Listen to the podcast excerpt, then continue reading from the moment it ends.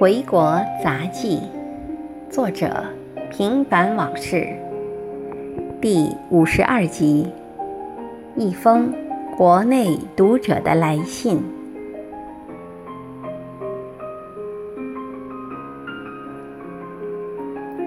平凡你好，小说《教授女儿的婚事》海外版拜读完了，那天电话里已经跟你谈了一些。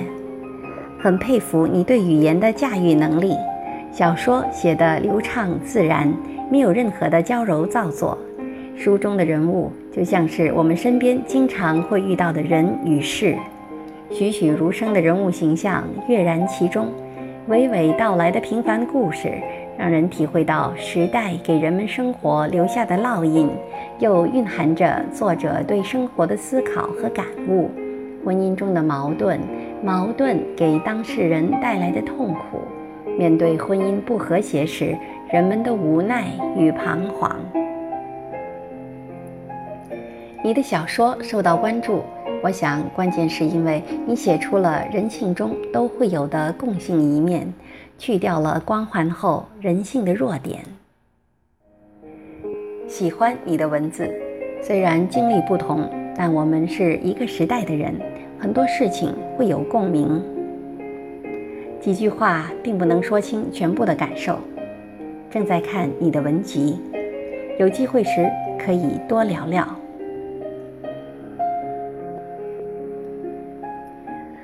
这是一封我刚刚收到的国内读者的来信。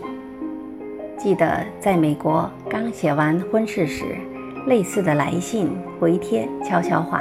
每天都能收到几百封，也体会到因为粉丝们的欣赏和鼓励带给我的无比快乐。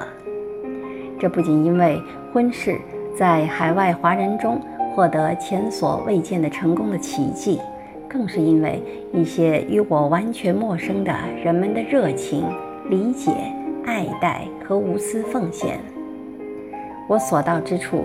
无论是芝加哥还是其他州和其他国家，都有大批的粉丝因为这部小说而把我当成他们的知己而惺惺相惜。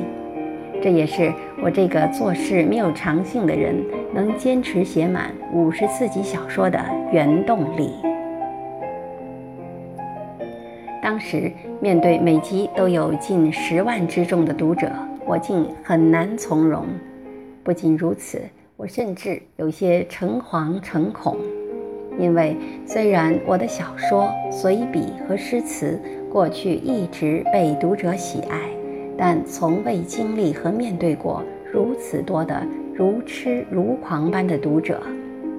在越来越追求物质和实惠的现实社会里，还能有如此之多的人们热衷于精神层面的熏陶，已非平常。难怪当时就有人评论说，婚事掀起的是一种文学现象，而不单纯是一部长篇小说的魅力。我原以为婚事小说的成功是因为它再现和总结了当事者们在海外的奋斗历程，使得人们感同身受地产生出巨大的共鸣。没想到回国后。婚事海外版仍然被看过它的人们深深的喜爱，我很难理解，他们完全没有和我们同样的经历。可见，文学的魅力不仅在于它的现实性，还有高于它的超现实意义。因此，我为自己骄傲，我写出了一代人的心声。为我们所经历的一切骄傲，苦难深重，让我们这代人成熟、自立和百折不挠；为我们这个时代骄傲，它让我们的人性在夹缝中茁壮成长，从而纯粹和高尚。